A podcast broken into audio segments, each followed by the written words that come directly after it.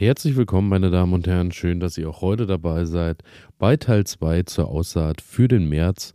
Und ähm, heute soll es sich ja um all die Dinge drehen, die wir so draußen direkt aussehen können und ähm, die eben genau dorthin kommen, wo sie am Ende auch wachsen sollen. Ähm, da haben wir allerdings so ein paar Kulturen, da überschneidet sich auch beides. Ähm, ich möchte erstmal an gestern noch, an die gestrige Sendung, an die Sachen, die ihr zu Hause vorzieht, noch ähm, eine Sache hängen, die ich auf jeden Fall vergessen habe, die ich ähm, ja wahrscheinlich dann doch auch in diesem Jahr wieder anbauen möchte, auch wenn sie nicht ganz oben auf unserem Speiseplan steht. Es äh, dreht sich um die Aubergine. Auch die hat natürlich jetzt Aussaatzeit. Die kriegt er jetzt auf jeden Fall auch noch so weit, dass sie schön blüht und Ertrag mit nach Hause bringt. Daher Aubergine auch noch möglich. Und dann kommen wir schon zu den ersten Kulturen, die ihr zu Hause vorziehen könnt die ihr aber auch direkt ins Beet packen könnt. Bei mir so eine Sache, die ich ähm, auch zu Hause auf jeden Fall eher vorziehe, ist der Knollenfenchel. Ähm, Knollenfenchel, ja, so auch ein schönes Gemüse mit ja einem Geschmack, den man doch auch mögen muss, ähm, aber natürlich sehr gut magenverträglich. Ist eine Sache, die könnt ihr zum einen auch äh, direkt aussehen.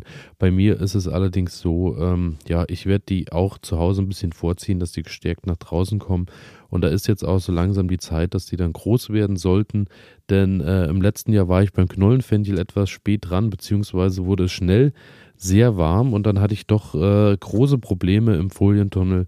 Denn ähm, mit der Hitze kam der überhaupt nicht klar und dann hat es auch nicht lang gedauert und dann ist der geschossen, ging dann recht ruckzuck nach oben und äh, daher eher eine Sache für die Zukunft für mich, die ich fürs ähm, Freiland plane, aber zu Hause vorziehe, dass es eben vor dem Sommer auf jeden Fall so ist, dass er eine schöne Größe hat, beziehungsweise vielleicht sogar schon gegessen wurde.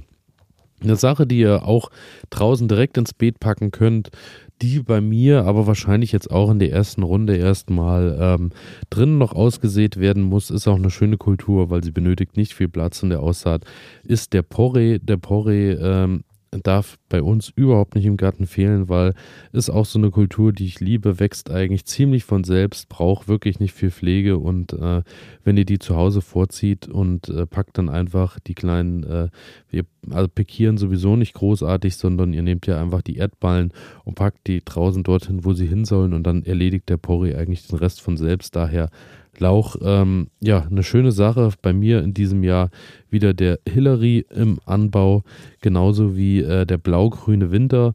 Und äh, ja, das sind so die zwei Sorten, die sich eigentlich hier bei uns etabliert haben. Hatte im letzten Jahr auch mal den ähm, Riesenporre, ich glaube, bulgarischer Art war. Ähm, der ist wirklich riesengroß geworden. Muss aber sagen, der hat dann letztes Jahr ein bisschen gelitten unter der Feuchtigkeit hat dann angefangen, ja, und musste halt lange draußen stehen, dass er wirklich reif ist und fing dann schon irgendwann an und schimmelte dann so leicht, beziehungsweise gammelte so leicht vor sich hin. Und ähm, ja, ich musste halt noch warten, bis ich ihn äh, dann mit nach drinnen nehmen konnte. Da war ich so ein bisschen, äh, ja, ein bisschen weg von dem Gedanken, Riesenlauch zu haben, sondern vielleicht eher kleiner Lauch, der dafür schneller wächst und äh, ja, dann auch eben äh, schön in die Breite geht und nicht nur nach oben. Daher werde ich das in diesem Jahr mit den beiden Sorten probieren und vor allem muss ich mich auch äh, ja darum bemühen, dass ich zu einer gewissen Zeit dann oben auch ein bisschen was vom Grün wegnehme und dass der eben noch ein bisschen mehr Kraft nach unten in den Schaft bzw. in die Wurzeln steckt und nicht eben nur nach oben ins Grün austreibt und äh, dann denke ich, sollte ich in diesem Jahr eigentlich da gute Erfolge erzielen können. Artverwandt, äh, da auch schon fast äh, ähnlich vom Aussehen die Lauchzwiebel. Lauchzwiebel auch eine Sache, die wir natürlich drinnen vorziehen können, könnte aber draußen auch direkt dort aussehen, wo sie hin sollen. Auch so eine schön ergiebige Kultur, die ihr zum einen ja schneiden könnt, zum anderen aber auch einfach immer wieder ähm, nachsehen könnt, beziehungsweise komplett abernten könnt. Und daher ist bei mir da wieder der Long White auf jeden Fall mit dabei und die weiße von Lissabon, auch eine schöne Lauchzwiebel. Ähm, ja, bei den Lauchzwiebeln sehe ich auch zu, dass ich da immer mal nochmal einen neuen Satz nachsehe, denn ja, Lauchzwiebeln kann man ja wirklich an viele, viele Gerichte einfach mit ranpacken. Dinge, die aber definitiv dort landen in der Anzucht, äh, wo sie später auch weiter stehen sollen, sind natürlich die ganzen Wurzelgemüse. Denn bei den Wurzelgemüsen ist es natürlich so, dass ich die wirklich eher äh, drinnen nicht vorziehen sollte, Denn äh, wenn ich die dann pikiere oder umpflanze und äh, ich habe so ein bisschen Probleme, dass da was an die Wurzel kommt, wachsen unsere Wurzeln dann krumm und schief, vielleicht auch gedrungen oder werden gar nicht groß, weil sie verletzt sind. Daher, ähm, ja, daher müssen wir natürlich schauen, dass die Kulturen dorthin kommen, wo sie eben dann auch stehen bleiben. Und da fangen wir doch gleich mit der Möhre an. Möhre natürlich auch äh, eine schöne Kultur, die oft auch ja ein bisschen länger braucht, bis sie ihre Größe erreicht hat, die aber auch wirklich an viele Gerichte mit rangepackt werden kann, die natürlich auch roh gegessen werden kann.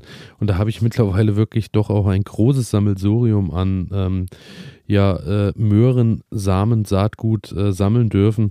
Und da habe ich zum einen die Möhre späte Sorte, frühe Sorte. Beides wird jetzt ausgesät. Eins ist im Juni bereits angegeben mit der Ernte, das andere, äh, die andere, die spätere Kultur, erst ab Ende August bis Oktober. Daher bin ich gespannt, wie unterschiedlich da die Entwicklungsstadien sind. Dann die lange Läuser, auch eine schöne Sorte, die ich schon länger dabei habe. Die Flake, Flake früh, auch eine frühe Sorte, sollte auch recht zügig wachsen. Die Chantay ähm, zu der ich noch gar nicht viel sagen kann, habe ich in diesem Jahr das erste Mal im Anbau, genauso wie die Kamaran, kenne ich auch noch nicht. Ähm, ist auf jeden Fall die Sorte, bei der ich, ähm, falls ihr hier schon länger zuhört, auf jeden Fall auch ähm, das Power-Saatgut gewählt habe. Sprich, ähm, das ist die Möhre, die ummantelt ist. Äh, das Saatgut ist ummantelt mit ähm, ein bisschen Aufdüngung, mit ein bisschen ähm, ja, Nährstoffen, die eben der Keimling direkt gebrauchen kann, nachdem er gekeimt ist und somit auch garantieren soll, dass die äh, Ernte etwas größer ausfällt, beziehungsweise die Wurzeln etwas dicker wachsen, verbessert Keimung, Wachstum, Nährstoffaufnahme, Vitalität und Widerstandsfähigkeit. Daher bin ich da sehr gespannt. Da hatte ich ja ähm, mir zum Test die Möhre Nominator äh, besorgt, denn Nominator habe ich einmal als Powersaat und einmal ohne Powersaat bekommen, sprich ein Saatgut ist ummantelt und eins nicht. Und da bin ich wirklich, wirklich gespannt, ähm, wie sich der Unterschied am Ende bemerkbar machen sollte, ob durch dieses Powersaat, äh, durch diese Ummantelung des Saatguts da wirklich was äh, Größeres und Schöneres an Ernte rauskommt. Ich bin wirklich gespannt. Dann ähm, natürlich auch die Radieschen werden dort ausgestreut, wo sie am Ende auch äh, geerntet werden sollen. Und ja, Radieschen auch so eine wunderbare Kultur, die irgendwie ausgesät wird. Und ja, sechs bis acht Wochen später kann man dann äh, da auf jeden Fall die Ernte mit nach Hause nehmen. Ist auch eine schöne Sache, gerade für Kinder, weil da kann man ja beim Wachstum äh, faktisch zugucken. Und ja, wenn es ein bisschen wärmer ist und auch die Sonne ein bisschen scheint, keimen die ja wirklich super schnell. Daher Erste Runde Anfang März jetzt im Folientunnel und dann auf jeden Fall nochmal in den Hochbeeten. Im Boden habe ich nicht so gute Erfahrungen gemacht, da sind dann meistens die Mäuse und Co. schneller. Daher Radieschen eher eine Kultur bei mir im Folientunnel und im Hochbeet. Da natürlich auch von Radis bis Cherrybell bis, ähm, was haben wir hier noch? Rudi, ähm, Saxa. Also da habe ich mittlerweile auch Unmengen Saatgut. Bin gespannt, wie groß die Unterschiede dann auch sein werden. Pastinake, auch ein Wurzelgemüse, was natürlich äh, sehr, sehr lange braucht ähm, bis die dann auf der Größe ist, dass wir sie ernten und dass es sich lohnt, die mit nach Hause zu nehmen, wird auf jeden Fall jetzt im März dann schon in den Boden gebracht und ab Oktober, November dann eigentlich geerntet. In diesem Jahr bei mir auf jeden Fall leider nicht dabei, denn ähm, wenn ihr mein Video gesehen habt bei Instagram, wisst ihr, auch da haben die Wühlmaus, haben die Wühlmäuse ganze Arbeit geleistet und haben da wirklich alles abgenagt, was nur irgendwie ging und äh, haben mir nicht wirklich etwas übrig gelassen. Daher Pastinake, wenn ihr was haben wollt für den Winter, tolle Sache bei mir in diesem Jahr, aber leider nicht mit dabei. Spinat, ganz, ganz klar Spinat ist jetzt äh, auch im März äh, direkt aus Saat. Bei mir auch erst im Folientunnel, dann auch nochmal draußen äh, im Hochbeet. Freue ich mich schon sehr drauf, wenn das jetzt soweit ist und der erste frische Salat, äh, Spinat, auch Salat mit nach Hause genommen werden kann und dann die ersten Spinatknödel gekocht werden können. Ich freue mich wirklich riesig drauf auf das erste frische Spinatgemüse aus dem eigenen Garten. Da in diesem Jahr wie immer dabei der Torin, den habe ich ähm, recht gern, weil er eigentlich recht zuverlässig und recht schnell wächst, ist aber ein Spinat, der nur im Frühjahr oder dann im Herbst wieder funktioniert. Für den Hochsommer wie viele Spinatkulturen leider gar nichts, genauso wie ähm, der Butterfly auch für Frühjahr und Herbstanbau äh, bestimmt muss ich auch sagen, ähm, hat sich bei mir beim Spinat auch etabliert. Gibt auch Sorten, die sollen ganzjährig funktionieren, aber im Sommer wird es dann doch für viele zu heiß. Die meisten schießen dann gleich und dann äh, soll man ja ohnehin die Finger vom Spinat lassen. Daher bei mir im Frühjahr und im Herbst wie immer dabei der Spinat. Freue ich mich sehr drauf. Dann ähm, haben wir auf jeden Fall auch die Zuckererbsen dabei. Zuckererbse Sweet Horizon und die Zuckererbse Ambrosia auch in diesem Jahr wieder dabei. Ab Anfang März direkt aus Saat. Muss man so ein bisschen aufpassen, wenn die dann schon aus der Erde gucken und sind auch schon 10, 15 Zentimeter groß und es gibt nochmal richtig gewaltig Frost und ihr deckt die nicht ab, dann äh, kann es unter Umständen zu solchen Frostschäden kommen, dass die sich komplett wieder verabschieden. Hatte ich im letzten Jahr bereits schon. Daher ähm, werde ich wahrscheinlich die auch mal äh, jetzt im Folientunnel ein bisschen probieren, dass die dann eben vielleicht schon mal beerntbar sind. Ähm, bis dann eben im Folientunnel die äh, Chili, Tomaten und Co. Einzug halten. Und äh, vielleicht kann ich bis dahin ja tatsächlich schon mal die ersten Zuckererbsen ernten. Das werde ich in diesem Jahr auf jeden Fall probieren. Genauso wie die Markerbse. Auch Markerbsen habe ich hier eine mittelfrühe Sorte. Bin ich auch gespannt. Ähm, ja, werde ich auf jeden Fall auch schon mal probieren. Auch eine, ja, die Gefahr natürlich dahinter, dass die wieder erfrieren, wenn sie zu früh nach oben kommen.